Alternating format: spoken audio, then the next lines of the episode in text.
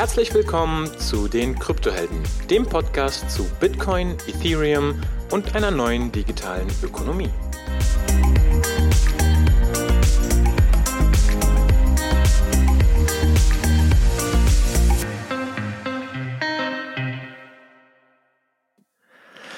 So, herzlich willkommen, liebe Kryptohelden, aber nicht nur Kryptohelden, sondern auch liebe Konsens- und Nonsenshörer.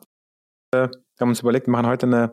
Pa du, du hast einen Tweet gemacht. Ihr macht, ihr macht, warte mal ganz kurz. Ihr macht ungefähr genauso oft eine Folge wie ich, gell? also wir machen einmal im Jahr Jahresrückblick. Naja, genau, den haben wir auch gerade hinter uns gebracht. Den Jahresrückblick, das ist immer eine einfache Folge, da weiß man Thema und so weiter. Aber ähm, zusammen wären wir echt ein guter Podcast. Es würde ja fast einmal im Monat eine Folge dann rauskommen. Du, du, also ich habe irgendwann mal, glaube ich, vor anderthalb Jahren oder vor einem Jahr versucht, so eine DAO aus Kryptohelden zu machen. Einfach, dass andere Leute kommen und ähm, Content äh, generieren und das an sich reißen. Ist leider gescheitert, ist nicht passiert. Ja, es gab okay. kein Token, vielleicht deswegen.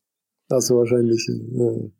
Ähm, Nee, du, ähm, ich habe deinen Tweet gelesen. Du hast gesagt so, hey, was, was äh, sind eure Prognosen für 2023? Da habe ich gesagt, komm, dann, äh, der, der Holger macht eine Folge mal mit den Kryptohelden. Und dann hast Bam. du geantwortet. Direkt, direkt abhaken.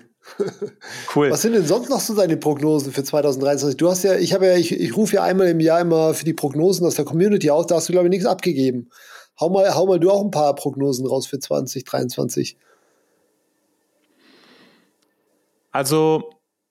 Also jetzt nicht unbedingt Preisprognosen, sondern nee, nee, Sachen, genau. die passieren werden. Ja. Genau, also wenn, du kennst ja die Kryptohelden, wir ja. reden kaum über ja, Preis. Ihr habt, ja auch eine Prognosefolge gemacht, ja. genau. Ähm, ich glaube, ich glaube, also nehmen wir mal an, dass letztes Jahr das Jahr war, wo sehr, sehr viel zusammengebrochen ist, wieder ähm, angefangen durch verschiedene Ereignisse, Luna, am Ende dann die ganze Geschichte mit FTX und SBF, habt ihr auch eine Folge oder zumindest darüber berichtet. Ich glaube, dass quasi die Folgen dieses Ereignisses auf jeden Fall noch zu spüren sein werden. Und das wird, glaube ich, sich materialisieren hauptsächlich durch drei Ereignisse. Erstens Regulation, also Regulierung. Ich glaube, dass auf jeden Fall eine knackige Antwort kommen wird. Und selbst wenn es jetzt noch nicht sozusagen in Kraft tritt nächstes Jahr, ich glaube, da wird viel dran gearbeitet, dass so etwas einfach nicht nochmal passieren kann. Und ich glaube, da, da werden Sachen auch stark reguliert. Ähm, Gerade so in Richtung Wilder Westen, Dexis, komplett ohne ja. irgendwas. Also ich glaube, da wird zumindest einiges kommen. Was wir zum Beispiel schon sehen, sind Stichwort OFAC-compliant Blocks, also das Tornado, das Tornado Cash oder sowas, ähm, quasi äh, zensiert wird von einigen Block-Producern. Das zweite Thema. Wollen wir ganz kurz dazu. Ja? Glaubst du, dass da irgendwas mehr kommt, als dass sozusagen nur Frontends reguliert werden? Weil äh, sowohl bei Tornado Cash als auch bei Dexis wo das ja auch vorkommen kann, dass irgendwie bestimmte Länder irgendwie ausgeblockt werden im Frontend, im Web-Frontend. Glaubst du, dass es irgendeine Chance gibt, da noch mehr zu machen? Also, keine Ahnung, eben zum Beispiel Block-Producer zu sagen, okay, ihr dürft keine, keine äh, OFAC-Blocks mehr produzieren oder auf den aufbauen oder irgendwie sowas? Ich glaube ja, und ich glaube, da werden sich aber nicht alle daran halten. Also bei Tornado ist es ja auch schon so, dass es, dass die Leute nicht nur das Frontend blocken, sondern die OFAC-Compliant Blöcke, die dürfen ja auch nicht mit den Contracts interagieren. Stimmt, stimmt, stimmt, stimmt, stimmt. Ähm, von daher glaube ich auf jeden Fall, die Frage ist halt, weißt du, du brauchst ja, also von der User Experience her ändert sich halt die Execution Quality. Anstelle, dass du halt deine Tornado-Transaktion einfach jeden Block durchballern kannst, musst du vielleicht acht Minuten warten, weil der Block-Producer, der das halt einfach macht und nicht mit den äh, Regularien einhergeht, der dann halt erst sozusagen an der Reihe ist. Ich glaube, dadurch könnte die Experience vielleicht leiden. Was aber, glaube ich, auch nicht schlimm ist, weil man es dann einfach quasi von der User Experience her asynchron einfach quasi einstellen würde und sobald halt ein Block-Producer dran ist, der, der die, solche Blöcke auch produziert, würde man die Transaktion eben submitten. Ähm, aber ich glaube schon, dass das auf jeden Fall kommen wird. Also ich äh, arbeite super stark mit Validatoren zusammen. Es ist für alle großen Validatoren ein Thema, OFAC Compliance. Mhm. Also du bist ja im Kosmos-Ökosystem, also du meinst jetzt da, die Validatoren sind auch schon äh, auf das Thema sozusagen Also die großen ja. Aber sie müssen halt äh, da reagieren. Nee, reagieren, reagieren würde ich gar nicht mal sagen, aber man merkt einfach die großen und professionalisierten Validatoren, die denken auf jeden Fall schon sehr, sehr stark darüber nach. Die sind auch zertifiziert. Äh, zum Beispiel, mhm. es, es, es gibt quasi kleine Indie-Validatoren, Ein-Mann-Validatoren oder, oder Frau, wie auch immer. Und dann gibt es institutionelle und die, ähm, die denken auf jeden Fall darüber nach. Und für die wird es auch ein Thema. OFAC Compliance. Mhm. Ah, auch glaube, wenn sie nicht in Amerika sind. Also auch wenn sie jetzt von mir aus in Europa irgendwo angesiedelt sind, weil OFAC ist ja eigentlich eine amerikanische Institution, oder? Also ich, äh, wenn ich OFAC Compliance sage, dann meine ich Compliance im Allgemeinen. Ähm, mhm. Zum Beispiel äh, in der, ich gebe dir mal ein Beispiel. Also in, in Traditional Finance sind ja theoretisch Sachen wie Frontrunning und Sandwiching und sowas verboten. Mhm. Äh, deswegen gibt es ja unseres vom Bernie Madoff quasi entwickelte schöne Pay-for-Order-Flow. Ähm, und in Blockchain ist es ja gang und gäbe, dass gefrontrunnt wird und gesandwiched wird. Ja.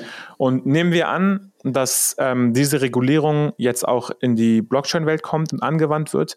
Ich glaube, da werden sich die Großen ähm, dran halten, dass sie keine Blöcke produzieren, also Stichwort MEV, dass sie keine Blöcke produzieren, wo eben gesandwiched wird zum Beispiel. Was bleibt dann noch von unserer schönen wilden Westenwelt? Weil ich meine, also, der, der, mhm. der, der, Grund von diesem ganzen Geschichte, die wir machen, ist ja eigentlich, dass wir uns nicht solchen Regulatoren beugen müssen. Sozusagen als Netzwerk. Klar, die Einzel einzelnen Akteure müssen das vielleicht, aber ähm, ja. ich weiß nicht, wenn äh, Ethereum irgendwie keine Tornado Cash Transaktionen mehr abwickelt, dann ist das Ganze witzlos für mich. Das sehe ich genauso. Also das geht gar nicht, was da mit den Tornado Cash Leuten gemacht wurde. Du, was bleibt da? Also ich glaube, zum einen ist es ja so eine Utopie gewesen, dass das quasi äh, wie so ein Parallelraum geschaffen wird, glaube ich. Ich glaube, ähm, ich sag mal so, Realpolitik, aus Realpolitik Betrachtungsweise, glaube ich, ist es einfach der normalere oder nachvollziehbare Weg, dass es reguliert wird und dass, dass es dann letztendlich auch ankommt in, im Alltag. Aber ich würde mir natürlich auch wünschen, dass gerade solche Sachen wie Tornado Cash, was ja super viele Anwendungsfälle hat, außer von eben den Hackern, von denen es da benutzt, auch benutzt wird, dass sowas nicht verboten wird. Aber wie gesagt, ich glaube, es wird immer Block-Producer geben, äh, die das erlauben. Und gerade so, so, sobald es Cross-Chain geht, ich glaube, da ist vorbei mit Regulierung, weil, weißt du, stell dir vor, wir haben in ein paar Jahren oder vielleicht auch ein paar Monaten ein Ökosystem, wo wir zwischen verschiedenen Ökosystemen relativ non-custodial hin und her bridgen können. Mhm. Dann kannst du vielleicht auf Ethereum irgendwas nicht machen, zum Beispiel Tornado nicht nutzen.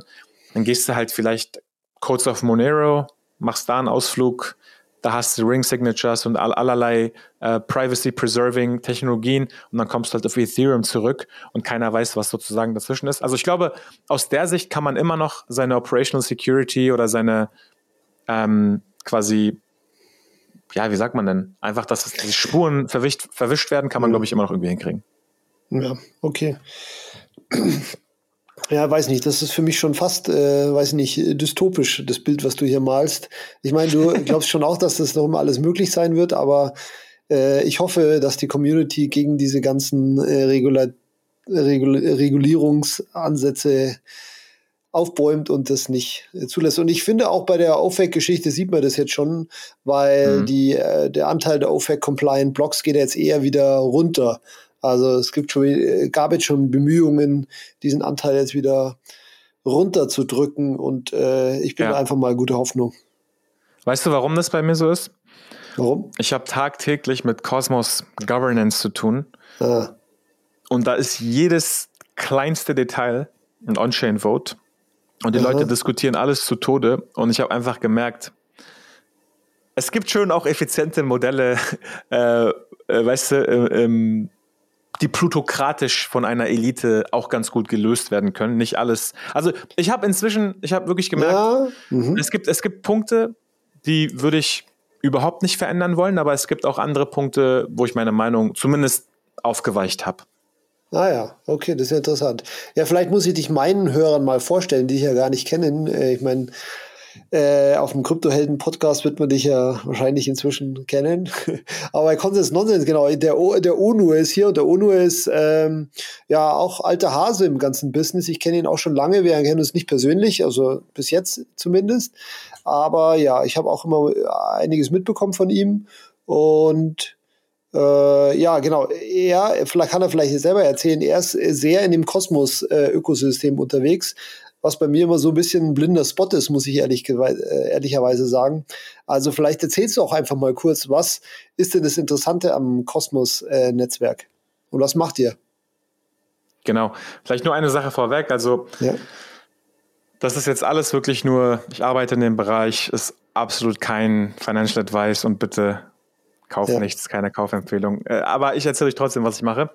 Ähm, also ich komme im Prinzip ganz klassisch aus der Technologieseite, äh, auch Informatik-Hintergrund, ähm, habe erst an einem Projekt an Ethereum gearbeitet, ähm, total spannend. Wir sind dann an unsere, Grenzen gekommen, sowohl quasi von der Dezentralisierung her als auch von der Technologie her. Und dann habe ich halt Cosmos für mich entdeckt. Und im Prinzip äh, ist das ganze Interchain oder Cosmos-Ökosystem ein wie so eine Föderation von Blockchains. Und die ganze Idee dahinter ist, anstelle quasi, dass es eine große monolithische Blockchain gibt, wie zum Beispiel Bitcoin oder wie zum Beispiel Ethereum, gibt es eben viele verschiedene Blockchains mit vielen verschiedenen Anwendungsfällen. Und das Haupt, der Hauptpunkt hier ist Souveränität. Also wenn du quasi in ein, wir denken uns mal jetzt sozusagen zurück in, in der Zeit äh, der Siedler, ähm, wenn du jetzt irgendwo hinziehst wo es schon eine Siedlung gibt, wo es schon Ritter gibt, wo es schon Sicherheit gibt, dann musst du halt nach deren Regeln leben. Wenn du aber sagst, nein, ich will jetzt mein eigenes Dorf gründen, ich will meine eigenen Regeln, meine eigene Sprache, meine eigene Kultur äh, entwickeln, dann machst du halt sozusagen, fängst du irgendwo neu an. Und das ist die Philosophie von Kosmos. Wir befinden uns ja gerade in dieser Gründungsphase, wo super viel ähm, entsteht. Jetzt ist aber die Frage, okay, jetzt haben wir alle diese verschiedenen ähm, Blockchains oder Länder oder Städte. Wie kommunizieren wir da miteinander oder wie handeln wir da miteinander? Und da brauchen wir quasi die Infrastruktur, also die Straßen, die Brücken, die Containerschiffe, um eben das zu machen. Und dafür gibt es eben ein Protokoll, das nennt sich IBC, also Interblockchain Communication Protokoll. Und das ermöglicht eben diesen verschiedenen Blockchains so miteinander zu kommunizieren, standardisiert, als ob es quasi wie auf Ethereum wäre. Da gibt es natürlich technische Unterschiede, aber das ist so, so das, die grobe Idee von Cosmos. Also ich habe nicht quasi eine Chain, mit verschiedenen dApps, sondern jede Chain ist quasi wie seine eigene dApp. Es gibt aber natürlich auch General Purpose Chains, die kleinere dApps haben. Aber Souveränität ist der Hauptunterschied. Und das ist quasi ausgezeichnet durch Validatoren, die die verschiedenen Netzwerke absichern, durch Governance, also jede Chain hat seine eigene ähm, Entscheidungsfindung, seine, seine eigene Regierung quasi. Und das ist so der, der grobe Unterschied. Und das Coole an Cosmos ist, der gesamte Stack ist Open Source. Ähm, die erste Chain war der Cosmos Hub. Viele kennen den Atom Token und denken, das ist Cosmos. Aber im Prinzip ist Tendermint, also die Replication Engine für Proof of Stake, die Cosmos SDK, das Ding, damit man Blockchains bauen kann, und IBC, das sind so die drei Hauptkomponenten. Die sind alle Open Source und damit kann jeder quasi seine eigene Blockchain bauen. Was ja auch in der Vergangenheit schon passiert ist. Mit anderen Chain, die Tendermint äh, als Konsensus haben. Oder? Weißt du was?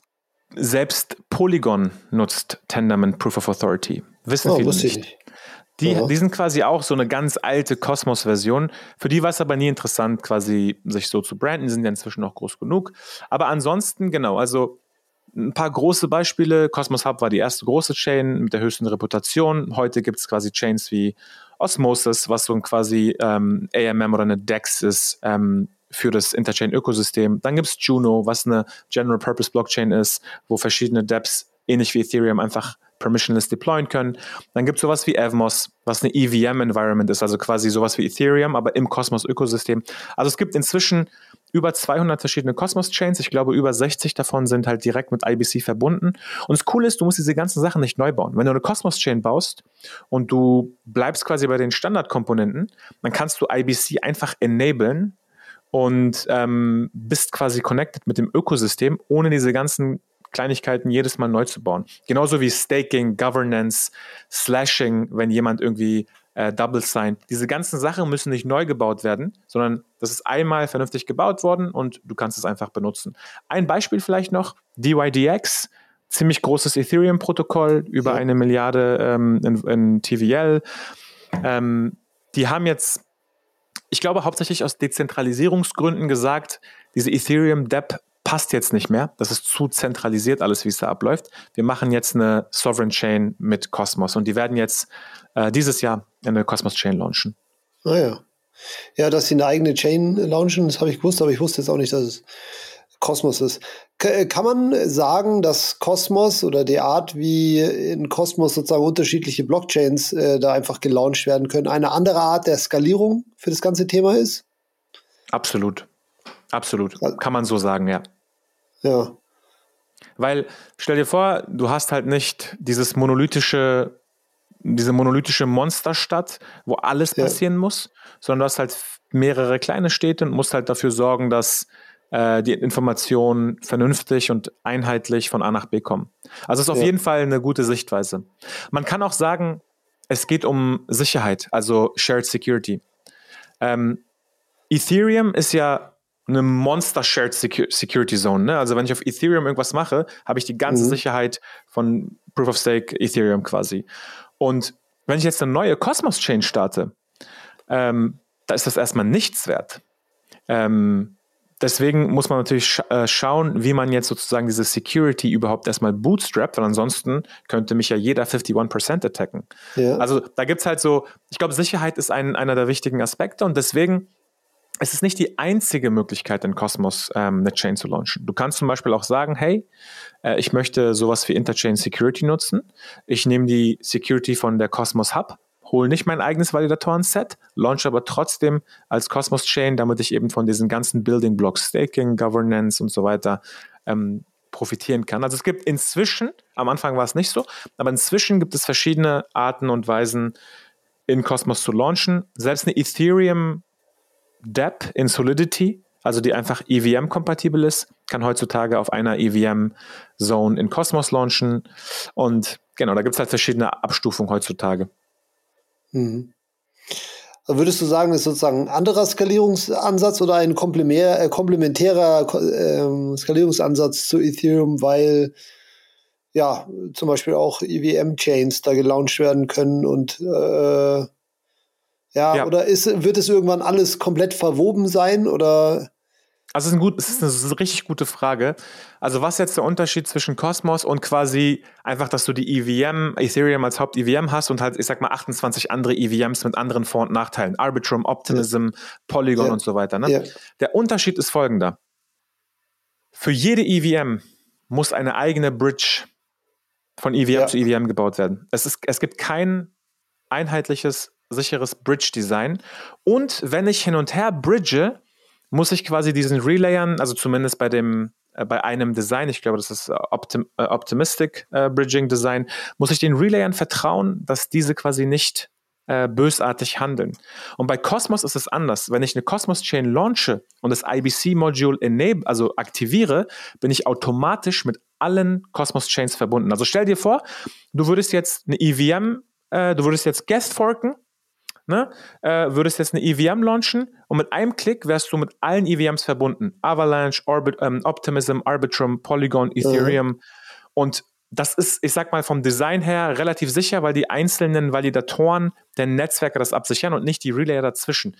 Das mhm. ist quasi Cosmos. Und das ist auf Ethereum nicht so. Das ist der Hauptunterschied. Und ein anderes Beispiel, ah, ja. was eigentlich auch immer ganz gut funktioniert, ist, du hast diese Liquidity Fragmentation auf Ethereum. Ne? Wenn du halt Uniswap bist oder ja. SushiSwap bist, musst du halt 100 Millionen durch sechs teilen, wenn du, wenn du auf sechs EVMs bist. Und mhm. im Kosmos kann man es anders gestalten. Zum Beispiel Osmosis ist aktuell quasi die, you know, AMM für Liquidity. Und jede andere Cosmos-Chain kann über IBC eben direkt mit Cosmosis, äh, sorry, Osmosis interagieren, kann direkt ihre, ihre Assets dort listen.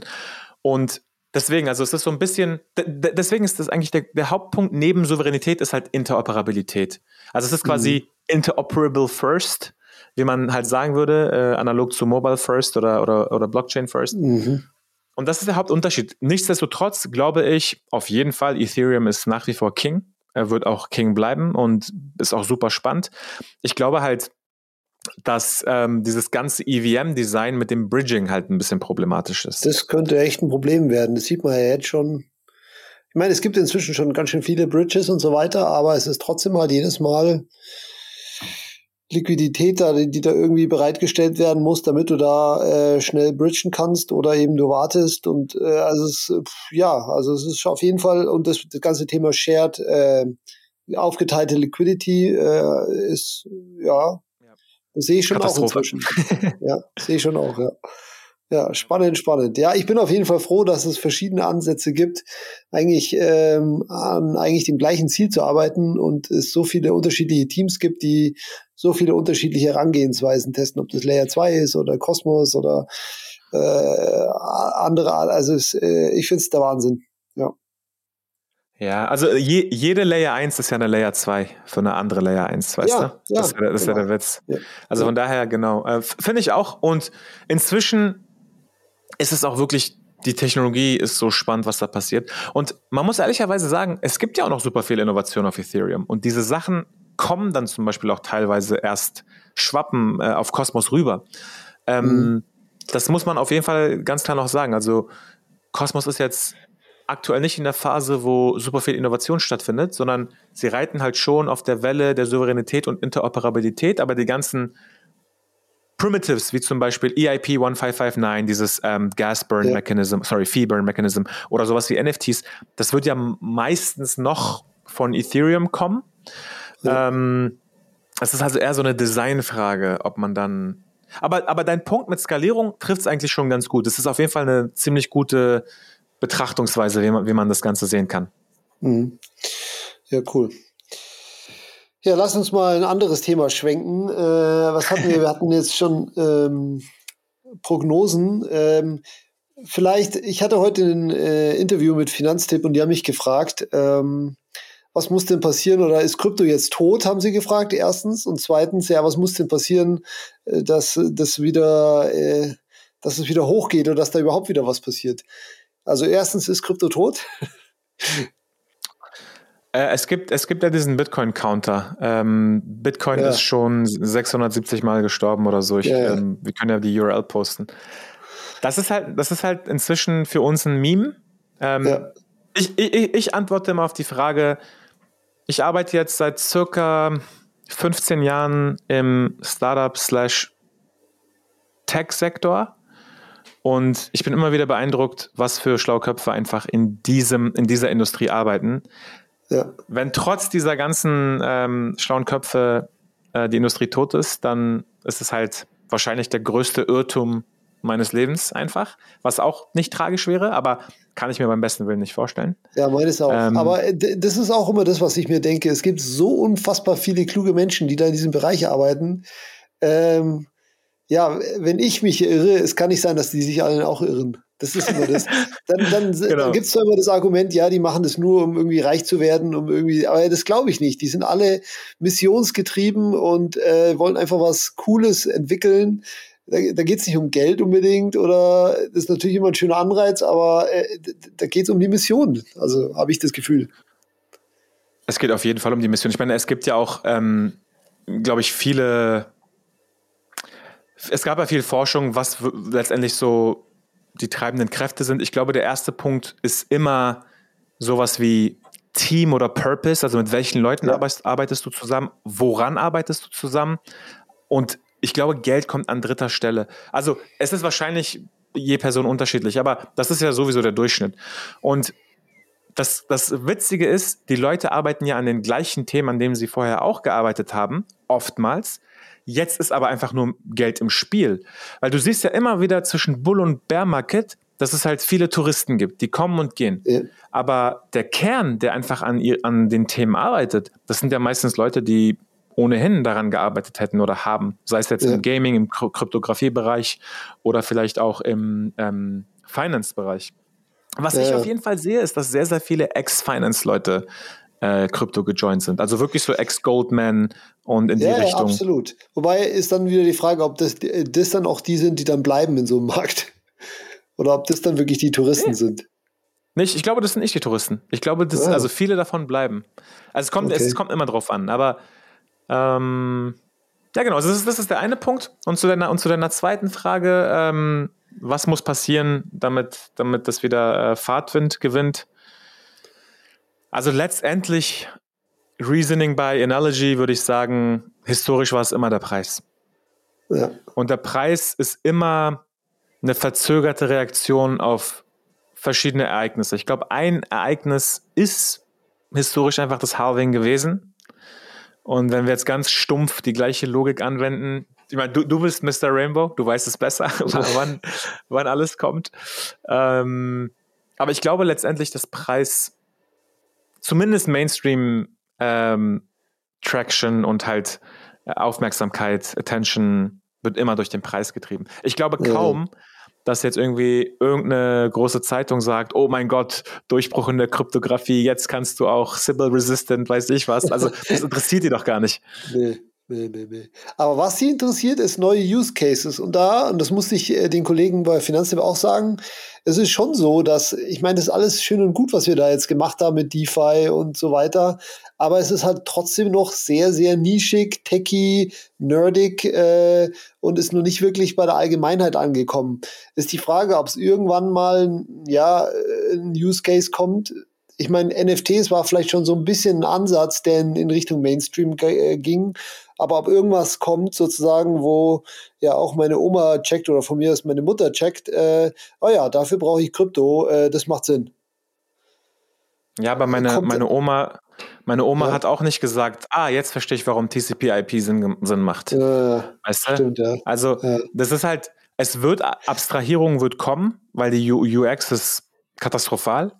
Also ich denke mal schon, dass wir Abstraktionslayer sehen werden, die einfach diese ganze Komplexität so ein bisschen ähm, verschleiern werden und bessere User Experiences schaffen werden. Aber dass jetzt irgendjemand sagt, oh, da wurde jetzt aber äh, eine schöne Block-Auction gemacht und der, der, das Block-Proposal, das gefällt mir aber auf Ethereum. Ich glaube, das, nee, das nicht. keiner. Das nicht, aber äh, dass sie sagen, ja cool, diese App, die möchte ich jetzt benutzen. Ach, das ist Krypto, ja gut, ähm, das macht dann. Also da ist sozusagen, dass ein Use Case die Leute dazu zwingt, äh, sich mit dem Thema, weil die beschäftigen sich ja nicht, weil jetzt auf einmal die Usability besser geworden ist. Okay, jetzt ja. mache ich Krypto, weil es die, sondern die brauchen einen Anreiz, warum sie sich mit diesem Thema überhaupt beschäftigen. Und äh, Gambling ist natürlich ein Anreiz und äh, get, rid, äh, get, get rich quick, aber ja. und NFTs eben vielleicht so ein bisschen auch, aber was könnte denn da noch kommen? Also ich, ich, glaub, ich glaube nicht daran. Ich glaube nicht, dass das so passieren wird und ich glaube auch nicht, dass es sowas wie Krypto geben wird. Und vor allem glaube ich nicht, dass es Krypto versus Web 2 oder was es aktuell gibt, ja. geben wird, sondern ich glaube, es ist einfach wie folgt.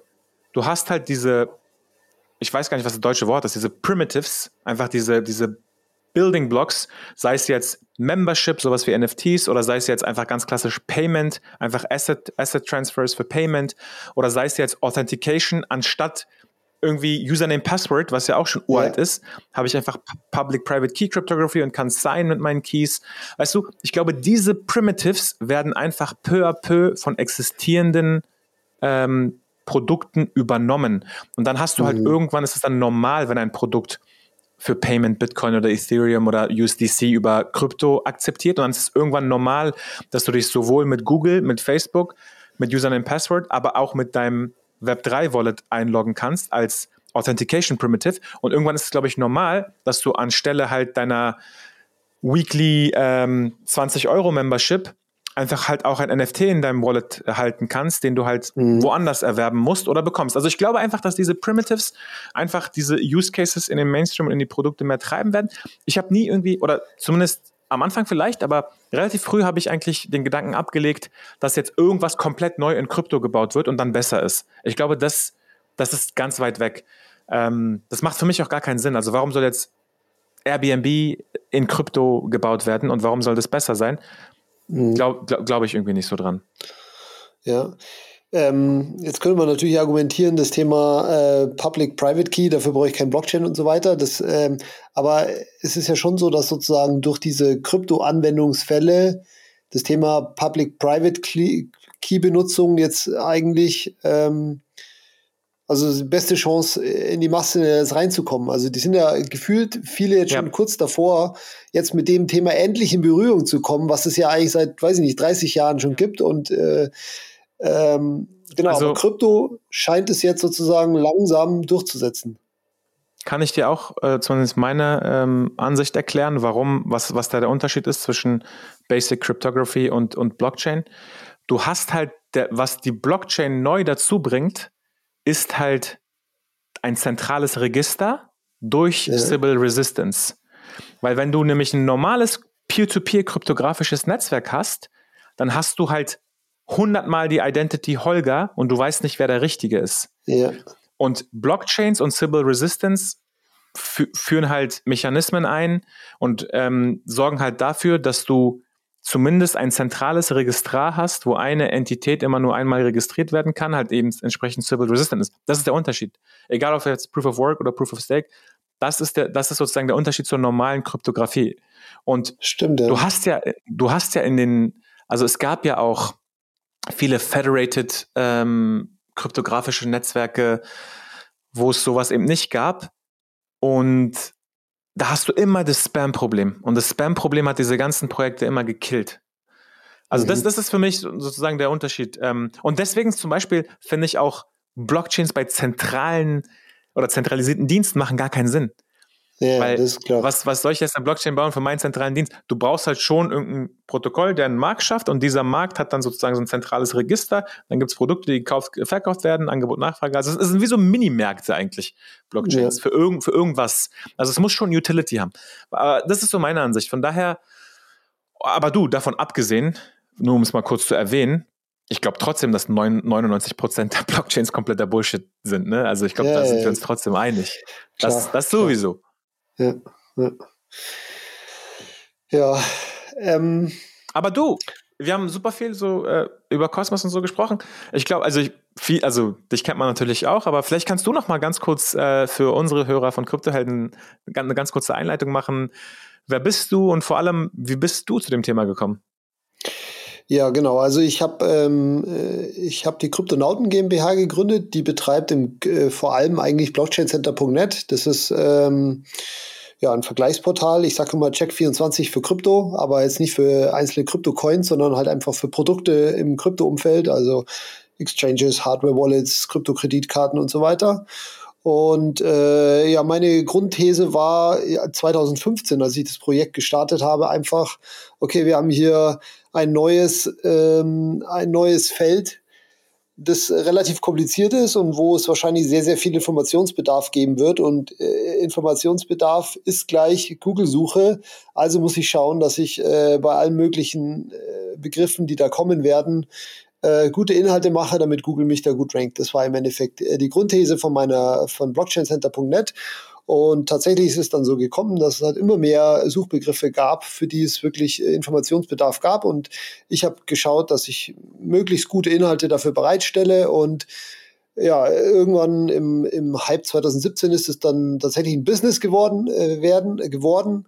Und seitdem, ähm, ja, seitdem gibt's die Kryptonauten GmbH. Das bin ich, genau. Und auf meiner Webseite, wie gesagt, das ist ein, ich habe diverse Vergleiche drauf habe aber auch viele Tools, freie Tools, alle möglichen Tools, alles, was mich im Grunde selbst interessiert hat und ähm, ich sonst nicht so gefunden habe, habe ich einfach selber gebaut. Das, das fing, ging an mit einem ganz normalen Bitcoin-Rechner, in dem ich Bitcoin in Eurobeträge rumrechnen kann und ging dann hin bis äh, alle möglichen ähm, Tools und Grafiken und Charts bis hin zu Memes, wie eben den Rainbow Chart, der, äh, wie du ja eben schon erwähnt hast, auch von mir war, beziehungsweise ich den äh, nochmal wieder aufgelebt haben hab lassen, eben ja auch mit einem Chart, den ich einfach mal wieder haben wollte, weil irgendwann jemand hatte den immer in Reddit gepostet als Bild und irgendwann hat er das nicht mehr gepostet. Dann dachte ich, schau ich mal, was hatte der da für eine Formel und baue mir mal einen eigenen Live-Chart und äh, viele andere hatten sich dann eben auch an diesen Rainbow-Chart erinnert und so hat er dann irgendwie äh, ist der so ein bisschen zum Meme geworden, der Rainbow Chart. Hat, hat Eric Wall darauf reagiert? Ja, genau. Das, äh, der, der, hat den im Endeffekt wieder aus der Versenkung ähm, geholt. Ich hatte den äh, äh, irgendwann mal wieder gepostet auf meiner Webseite und auf Reddit gepostet und die fanden es ganz lustig und so weiter. Aber das waren dann halt ein paar hundert Leute, die sich den irgendwie angeschaut haben. Und er hatte sich eben dann auch wieder an die Zeit erinnert, als es den gab und hat den halt irgendwann mal auf meiner Webseite gefunden und hat ihn wieder aufgehypt. Und der hatte damals noch sehr viele, also der hat auch jetzt noch mehr viele Follower als ich, aber der hat natürlich eine große Reichweite und ähm, ja, und dann war es halt so, er hat halt diesen Rainbow Chart quasi als äh, Veräppelung des Stock-to-Flow-Modells hergenommen, weil er sagte, komm mal her, der ja. Rainbow Chart gibt schon seit 2014, sagt im Endeffekt das Gleiche voraus wie das Stock-to-Flow, äh, wie das Stock-to-Flow-Schmarrn ähm, und tut aber nicht so, als wäre das irgendwie ein super wissenschaftliches äh, Modell, was hier irgendwie den Preis vorhersagen kann, sondern ist halt einfach ja. nur ein Rainbow und äh, äh dementsprechend ha hat es gut in sein Meme-Game reingepasst. Das ist cool. Ja, seitdem ähm, ist es echt lustig. Also ich hatte äh, zu Hochzeiten haben den irgendwie eine, es lasst mich mal nicht lügen, äh, ja, hunderttausende Leute pro Tag haben sich den Rainbow Chart, äh, Chart auf meiner Webseite angeschaut, obwohl sich der ja wirklich minimal nur ändert, weil das ja ein Log-Chart ist und überhaupt über einen langen Zeitraum. Also da siehst du gar nicht so die großen Veränderungen von Tag zu Tag. Aber ja. der hat auch heute, heute immer noch zehntausende Besucher pro Tag, obwohl der ja schon lang ähm, äh, nicht mehr gültig war, weil der halt einfach jetzt in dem Crash 2022 äh, out of bounds war. Total interessant. Ja. Also ich glaube, ich glaube, jeder geht äh, auf seiner Reise irgendwie so durch verschiedene Phasen. Und ich glaube, jeder hat eine Phase, wo er sich mal irgendwie Charts anschaut und technische Analysen und äh, von Bollinger Bands bis Rainbow bis alle möglichen RSE und hast nicht gesehen, MaxCD. Aber letztendlich, ähm, für mich ist das am Ende wie so eine self-fulfilling prophecy gewesen. Das funktioniert nur so ein bisschen, weil viele das benutzen. Aber am Ende auch viel Hokuspokus, oder? Ja, also ich bin überhaupt gar kein Fan von äh, technischer Analyse und Charts, äh, irgendwas reinmalen und so weiter. Habe ich auch immer hingeschrieben. Also das ist, äh, puh. ich habe auch, ein, hab auch einen Blogbeitrag, eigentlich mein einziger Blogbeitrag, den ich mal geschrieben habe. Chartanalyse ist Bullshit. Äh, bin ich immer mhm. noch sehr stolz drauf. Lest den mal durch, googelt den mal. Ähm, ich halte da überhaupt gar nichts von, von Linien in Charts malen. Sag mal, wie machst du das eigentlich so zwischen Deutsch und Englisch? Ah, okay, das hast du auf Englisch geschrieben. Jetzt sehe ich es gerade. Äh, Chartanalyse Bullshit, den habe ich, glaube ich, übersetzt auf Englisch auch nochmal. Ah, okay. Weil das, das ist echt, also mit Anglizismen habe ich schon aufgegeben, versuche ich gar nicht mehr. Ähm, aber ich habe ich hab teilweise habe ich so hab es schon bereut, dass ich es auf Deutsch gemacht habe. Weiß ich nicht. Also ich dachte mir so, Den die Podcast, ganzen Informationen sind halt auf ja. ja, ja, die ganzen Informationen sind auf Deutsch verfügbar. Also ich meine, ja. wir, wir haben ja angefangen, auch so ein bisschen Bildungsauftrag und wir wollen einfach so ein bisschen äh, Transparenz schaffen und äh, Bildung. Aus der Sicht ist es total cool. Ähm, das ist auch genau richtig gewesen. Aber es würde mir viel einfacher fallen auf Englisch. Ähm, wie machst du das so? Du tweetest teilweise ja, ich Deutsch, halt, teilweise äh, Englisch. Ich denke mir halt, ja, genau. Ich habe jetzt halt einfach auf, auf Twitter habe ich gesagt, bleibe ich auf Englisch und äh, den Podcast mache ich jetzt auf Deutsch, wobei ich jetzt auch schon überlegt habe, da umzuswitchen. Aber es gibt halt auch auf Englisch schon so viel Content. Was kann ich da wirklich mhm. beitragen, ähm, was es nicht schon hundertmal gibt? Und im, ja, der deutsche Markt, ähm, also ja, eigentlich ähm, für einen Podcast hat sich erstmal nicht die Frage gestellt, weil äh, da fühle ich mich einfach trotzdem noch wohler im Deutsch. Äh, auch äh, ja. da hat sich eigentlich nie die Frage gestellt. Und äh, ja, online ist sowieso alles Englisch. Und ja, was, was die Anglizismen angeht, ähm, das ist tatsächlich ein schwieriges Ding, weil ähm, mir fehlen auch ganz oft die Worte aus dem Krypto-Bereich einfach im Deutschen. Die gibt's auch teilweise, glaube ich, gar nicht. Aber äh, äh, du bist schon ein bisschen besser connected so im deutschsprachigen Raum, oder? Ich habe ich hab mal irgendwann eine Folge gesehen gehabt, da hattest du mit äh, Roman und Frank Thelen auch zusammen irgendwie eine Folge gemacht oder sowas. Ja, ich, ähm, was heißt connected? Ich bin, ich, ich, ich war ja eigentlich immer ein Bitcoiner. Und ich äh, habe immer die Kontakte zur Bitcoin-Community gehalten, bis, bis die mich rausgeschmissen haben. Ähm, nee, das ist übertrieben, die haben mich nicht rausgeschmissen, aber ähm, ja, aber dadurch hatte ich immer zu der deutschen Bitcoin-Community eigentlich immer einen äh, ganz guten Draht und ähm, ansonsten, ja, die Connection mit dem Roman kam dazu zustande, dass ich äh, da auch ein bisschen äh, geholfen habe, weil die auch irgendwann eine Webseite gestartet haben und mhm. ähm, ich da ein bisschen unterstützt habe. Und ja, sonst, äh, ich, ich weiß nicht, wie es dir geht, aber ich hänge halt auch nur den ganzen Tag auf Twitter und Telegram rum äh, und da halt auch unter anderem äh, mit der deutschen Community, ja. Das ja. Ja, ich versuche zwischendurch noch ein bisschen zu arbeiten, weil ich bin schon sehr, sehr viel auf Twitter. Aber du sag ja, mal, dann kennst du auch äh, die 21 Jungs und so. Ja, dann, ja, genau. Das äh, war ja quasi. Die, genau, das waren ja quasi die, die mich äh, irgendwann mal rausgeschmissen haben. Weiß nicht. Und was, äh, war, was war die Begründung?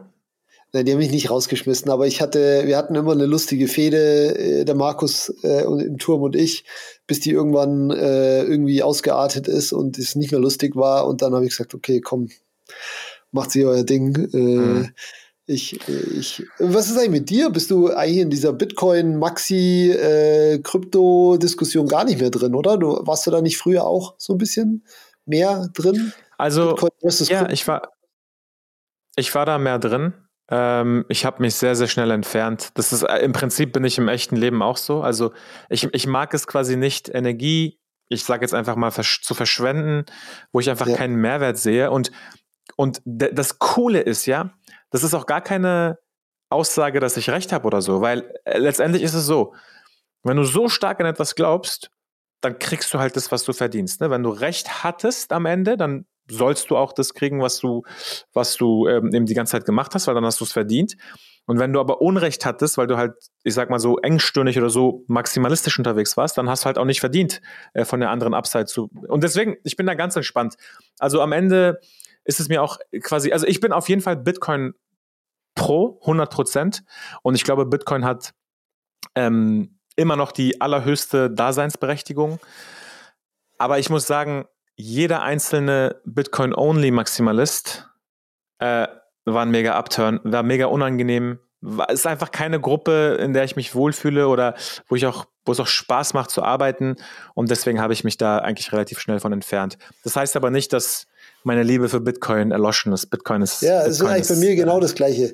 Äh, genau das Gleiche. Die Mission hinter Bitcoin ist, äh, ist das, was mich hier angefixt hat und immer noch, äh, ich meine, Krypto ist schön und gut und ich meine, man sagt immer, man, vieles in Krypto ist einfach nur Fintech 2.0 und äh, ist vielleicht eine, manchmal eine marginale Verbesserung, manchmal ein bisschen größere Verbesserung. Aber Bitcoin hat halt ja. diese riesengroße Mission und ähm, das stimmt schon alles, aber es ist halt auch so, dass ähm, es, es bei mir genauso ist, dass diese ganzen Bitcoin-Only-Leute, ich möchte ich auch nicht mehr. Also ich weiß nicht, die sind alle super ja. nett, wenn ich sie live treffe und so weiter, aber teilweise das Verhalten, äh, also was mir da auf Twitter teilweise entgegenschlägt, das möchtest du nicht wissen. Gut, das ist auch selbst verschuldet, weil ich halt auch immer wieder in die Wunde reingehe und äh, da, aber äh, ja.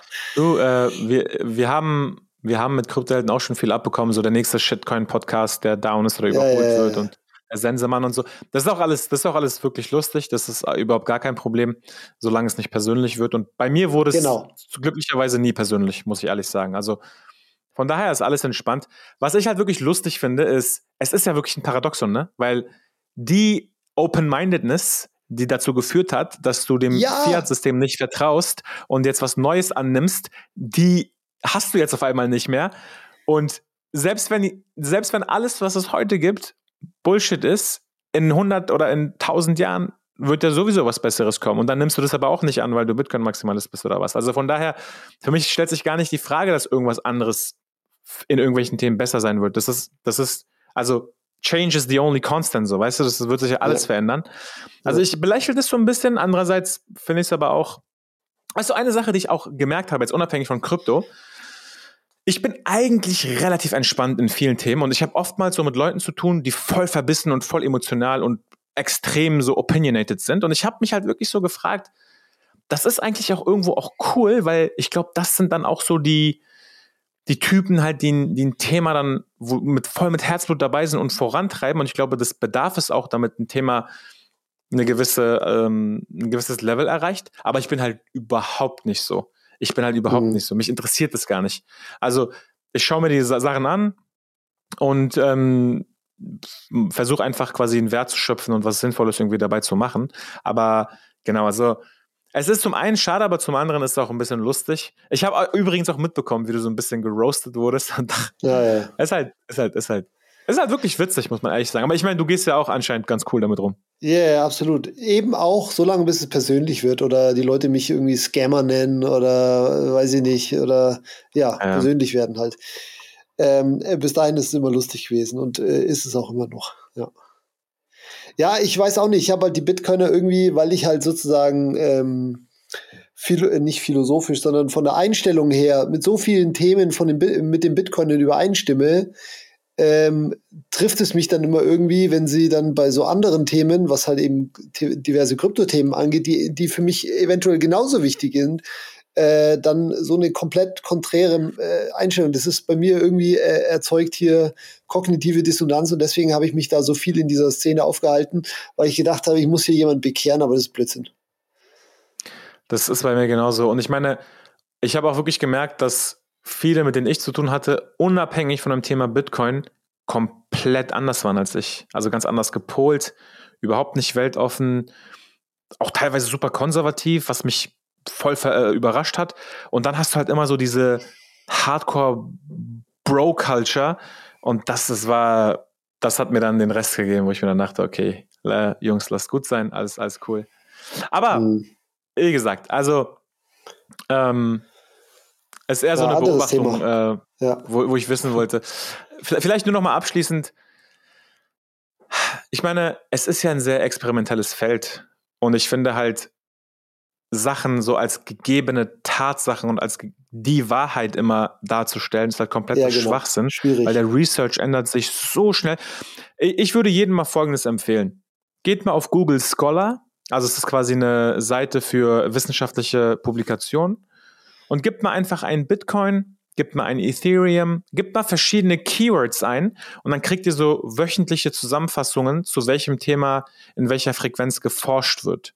Und ich kann euch sagen, es ist ab es ist also absurd, wie viel geforscht wird und wie viel Neues passiert. Und Bitcoin ist schon lange nicht mehr das Nummer eins Thema, woran geforscht wird. Weißt du, also das ist halt immer so diese Sache. So, wir können alle falsch liegen, aber so die Wahrheit, dass es das und das ist, das also, das, ja. das, das glaube ich einfach nicht. Aber genau wie du gesagt hast, äh, ich glaube, wir brauchen, wir brauchen ein anderes Thema. ja, genau. Ja, über was können wir denn noch reden, Uno? Lass mal überlegen. Ähm, ja, was sind denn so die Trends? Was haben wir denn so für Trends in 2023? Also jetzt nicht unbedingt Vorhersagen, sondern mhm. ähm, was. Aber eigentlich wäre es ähm, cool. Eigentlich wäre es cool, wenn wir über einige von euren Vorhersagen sprechen, weil ihr habt, du ja. hast sie ja zusammengefasst. Das können wir auch Die habe ich zusammengefasst, ja. Ähm, muss ich die mal aufmachen? Können wir auch gern machen. Du äh, könntest mir vielleicht nebenher schon mal sagen, ähm, bis ich das hier also offen also ich habe. Bin, ja. Ich, ich will dich nicht langweilen, aber ich bin Infrastrukturmensch. Also ja. was ich mir halt wirklich anschaue, ist Flashbots und Proposer Builder Separation und Blockspace Markets. Suave wurde ja announced. Man ja. ist halt so nebenbei, aber die Art und Weise, wie auf Ethereum Blöcke gebaut werden, hat sich komplett verändert und wird sich komplett ja. verändern. Ne? Es ist nichts mehr mit, ich habe hier meine, meine, mein Mempool und ähm, äh, submitte da über mein Metamask schön fleißig was rein und dann wird nach äh, Fee das ordentlich priorisiert. Das gibt es ja schon lange nicht mehr. Also wir ja. haben jetzt super viel ähm, private Transaction Origination, die einfach privat sozusagen als Blöcke produziert werden, ohne in den öffentlichen Mempool zu gehen. Also Blöcke werden einfach inzwischen ganz anders gebaut. Und dieser Blockspace auf verschiedenen Chains wird jetzt bald verkauft und auktioniert. Und das passiert ja auch schon, weil, weißt du, vielleicht bist du Market Maker und sagst, hey, ich möchte meinen Statistical Arbitrage machen zwischen meinen Centralized Exchanges und Uniswap und SushiSwap. Und das mache ich privat, das gebe ich ja nicht preis. Ja. Und da passiert auf der Infrastrukturseite einfach so viel, die ganze Technologie zu bauen, um das zu ermöglichen. Und das verändert ja auch die Netzwerke letztendlich. Mhm. Äh, das finde ich super spannend. Ich finde aber auch die ökonomischen Veränderungen äh, spannend äh, wie zum Beispiel eben EIP 1559, diesen, diesen Fee-Burn-Mechanism. Äh, in die Richtung würde ich super viel researchen. Das ganze Thema so Treasuries für Chains und DAO Treasuries und wie sozusagen das auch so ein bisschen nachhaltig gestaltet werden kann und nicht immer wie auch so ein bisschen von diesem Pump und Dump der ganzen DAOs wegkommen. Das ist super spannend. Und das letzte Thema, was einfach so mich immer interessiert, ist Technologie, die äh, Privatsphäre einfach schützt, also oh, Privacy Preserving äh, Technologien, sowas eben wie zum Beispiel Tornado Cash. Ähm, eine meiner, Themen, eine meiner Prognosen für sorry, eine meiner Prognosen für 2023 war ja, dass es da irgendwie eine neue Lösung gibt, wie man easy äh, private Transaktionen auf Ethereum machen können. Hast du da irgendwas, äh, weißt du, ob da irgendwie was kommen könnte? Oder hängt es vielleicht sogar, kann es sogar, äh, weiß ich nicht, mit äh, äh, Proposer Builder Separation oder Account Abstraction, was ja. da alles kommt? Sind da irgendwas, ja. hat da irgendwas mit äh, Privacy, irgendwelche Privacy-Auswirkungen? Also ein ganz simple, eine ganz simple Privacy-Verbesserung wär, wäre schon mal den RPC in dem Wallet zu ändern. Also nehmen wir mal an, ihr benutzt ja. jetzt Metamask oder irgendwas anderes. Der Standard RPC-Provider ist ja äh, Infura.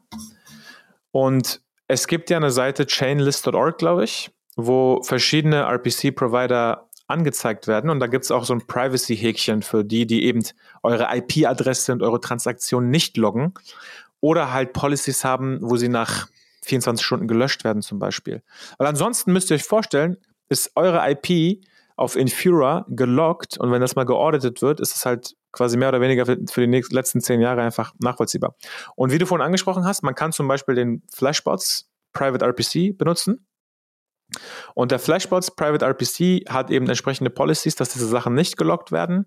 Und der hat Zugang zu den ganzen Blockbildern, also den ganzen Lidos und Coinbases und alle, die halt Blöcke, Blöcke erzeugen auf Ethereum und packt eure Transaktion direkt in die Blöcke rein.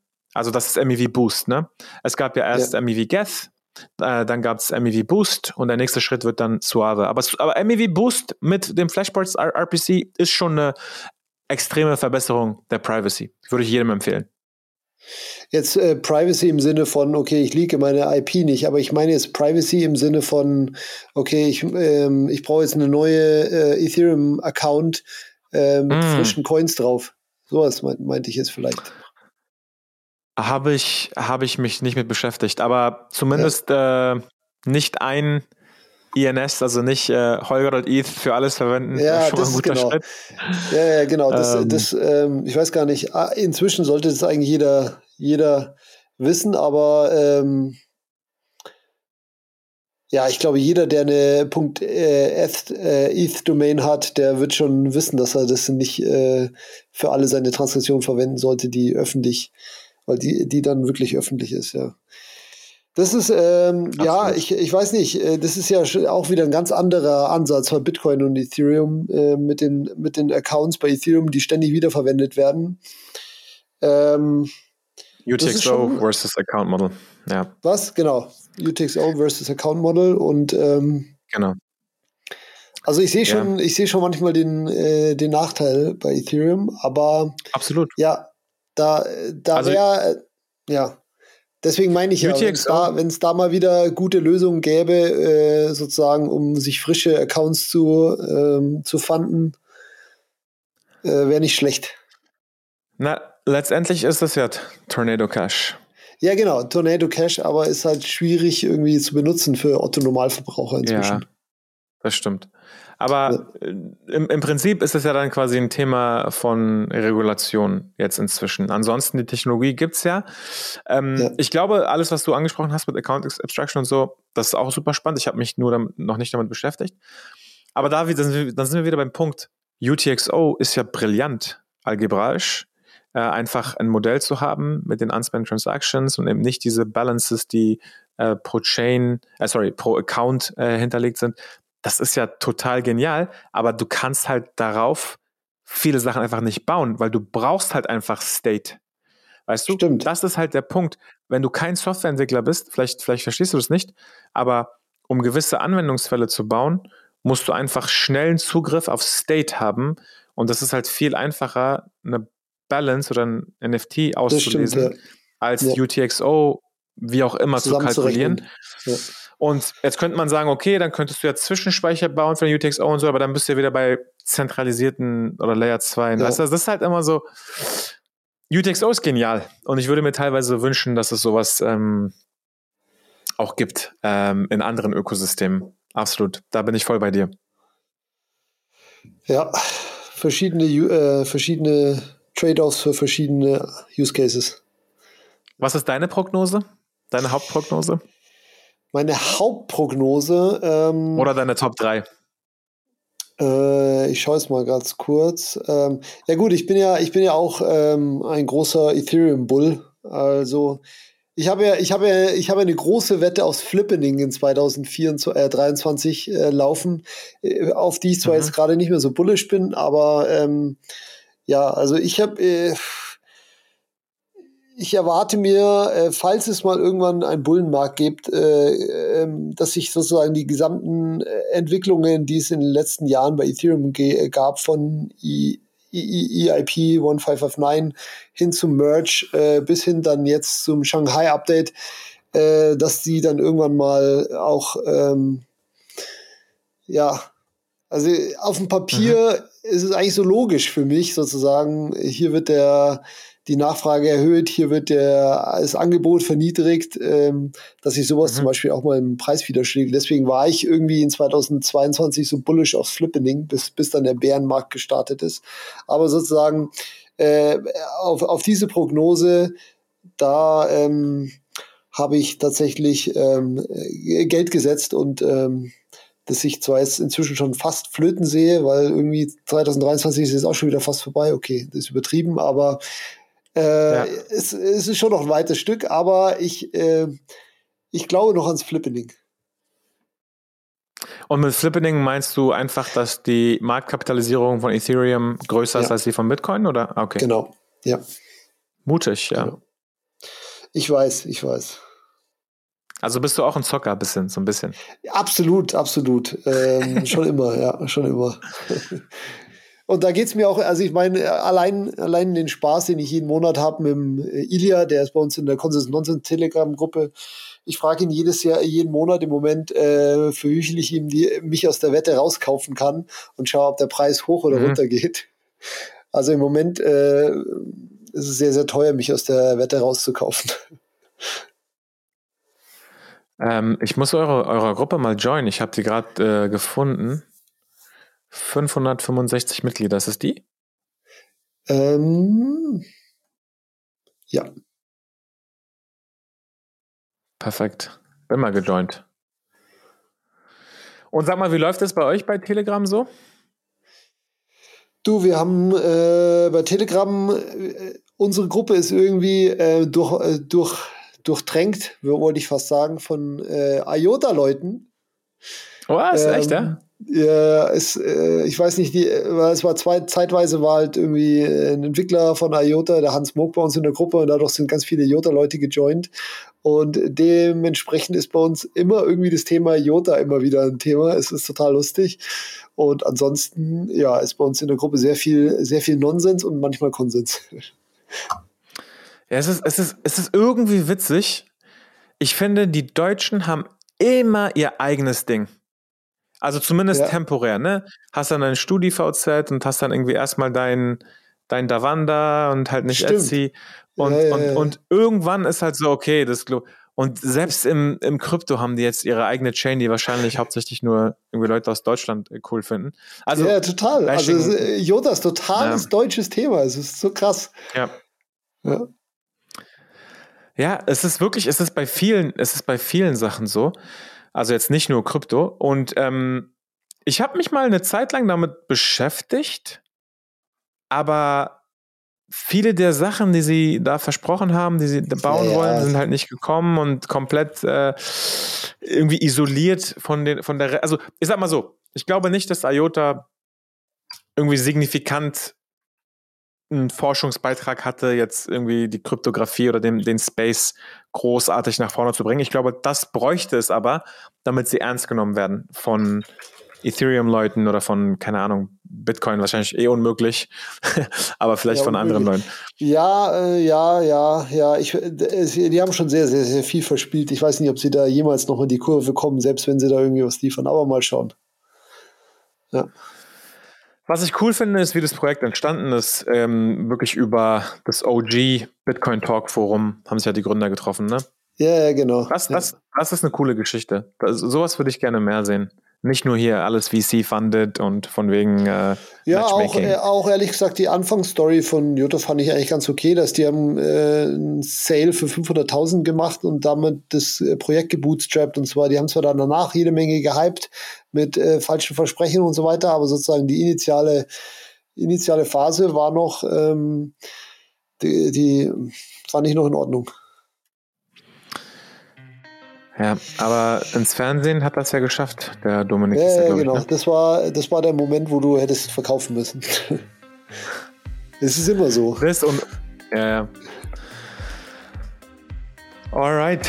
Ähm, nee. Jawohl. Cool. Ich glaube, wir haben es fast Stunde, geschafft, oder? Genau.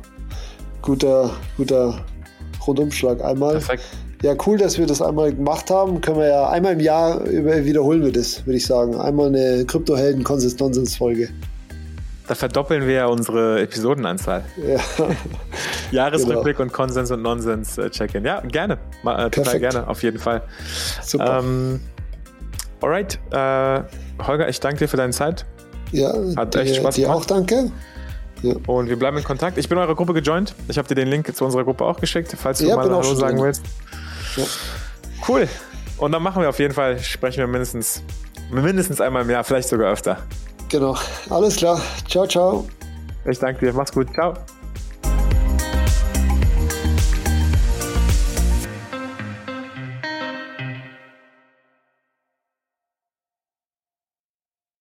Liebe Kryptohelden, wenn ihr fleißig äh, mitdiskutieren wollt, kommt in unsere Telegram-Gruppe. Wenn ihr ansonsten Feedback habt zur Folge, kontaktiert uns gerne entweder über Telegram, Twitter oder direkt über unsere Webseite. Wir freuen uns auf jeden Fall auf euer Feedback. Bis zum nächsten Mal. Ciao.